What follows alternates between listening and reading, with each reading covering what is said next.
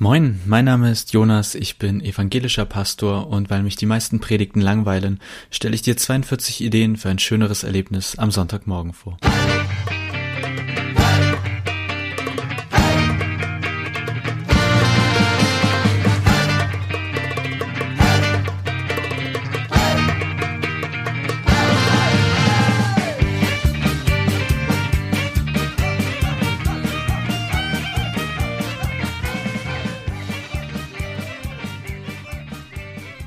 Folge 14.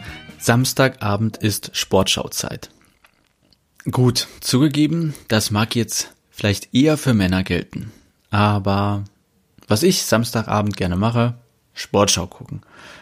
Wobei ich gebe zu, in der ganzen letzten Saison habe ich das eher weniger gesehen, weil der HSV ja, also der war ja äh, in einer anderen Klasse unterwegs als die Jahre davor. Und Deswegen musste ich auch meinen Konsum etwas reduzieren. Trotzdem, ich schaue Samstagabend gerne Sportschau. Was hat das mit Predigten zu tun?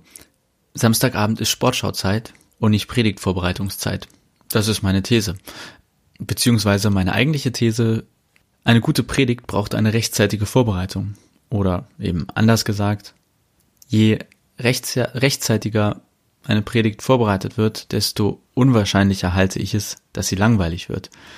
Das kann ich erstmal so behaupten.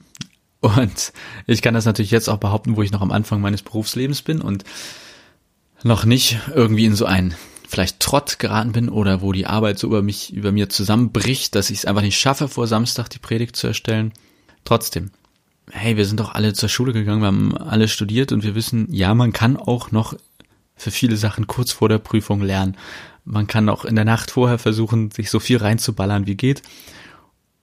Und meistens kam man auch irgendwie durch die Prüfung. Zumindest in der Schule war das so, jetzt im Studium, je nach Prüfung, also im Examen, wäre das etwas, ähm, ich sage mal, herausfordernd gewesen. Ganz klar, man kann auch mit wenig Vorbereitung ein akzeptables Ergebnis schaffen. Aber ist unser Ziel akzeptabel und in Ordnung? Geht es darum, durchzukommen? Wenn ja, dann darf Samstagabend auch gerne Predigtschreibzeit sein. Aber wenn wir auf der Suche sind, wie Predigten weniger langweilig sein können, hey, ganz ehrlich, dann ist in der, also dann ist die Vorbereitung entscheidend und zwar auch, wie intensiv die Vorbereitung ist.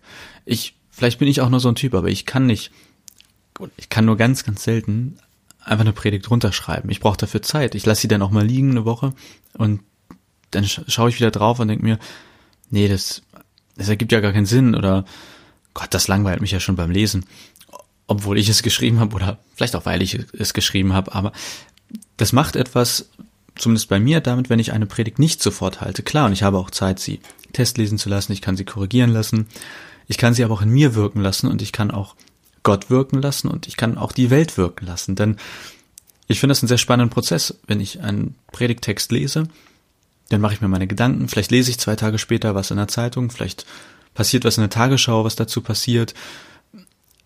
Vielleicht arbeitet der Text aber auch, sage ich mal, in mir und plötzlich sehe ich etwas, was in der Welt passiert, ganz anders. Das geht aber alles nur, wenn ich auch Zeit habe, diese Predigt vorzubereiten. Wenn ich Samstagabend um 18 Uhr anfange, auf die Sportschau verzichte und dann eben schreibe, bis ich müde bin oder keine Lust mehr habe oder bis ich sage, okay, ich habe jetzt immerhin etwas, da geht meiner Meinung nach so viel Potenzial verloren. Und ja, vielleicht werden jetzt ältere Kollegen sagen, tolle Idee, Jonas, komm mal in der richtigen Welt an. Gleichzeitig denke ich mir, eigentlich müsste man ja nur irgendwann mal sich, ich sag mal, zwei, drei Wochen Vorlauf erarbeiten. Damit meine ich, ich verstehe das, dass die Woche meistens sehr viel zu tun ist und dass man es nicht schafft, irgendwie schon Anfang der Woche vielleicht die Predigt fertig zu schreiben und dann den Rest der Woche Zeit hat. Wenn ich aber heute anfange, die Predigt für in drei Wochen zu schreiben und nächste Woche fange ich an, die Predigt in wieder drei Wochen zu schreiben und dergleichen, also immer irgendwie beispielhaft drei Wochen im Vorlauf bin, dann habe ich auch die Möglichkeit, wenn eine Woche mal übervoll ist, dann, dann habe ich, dann habe ich sozusagen noch so einen Notpuffer an Zeit, auch wenn die Woche mal übervoll ist.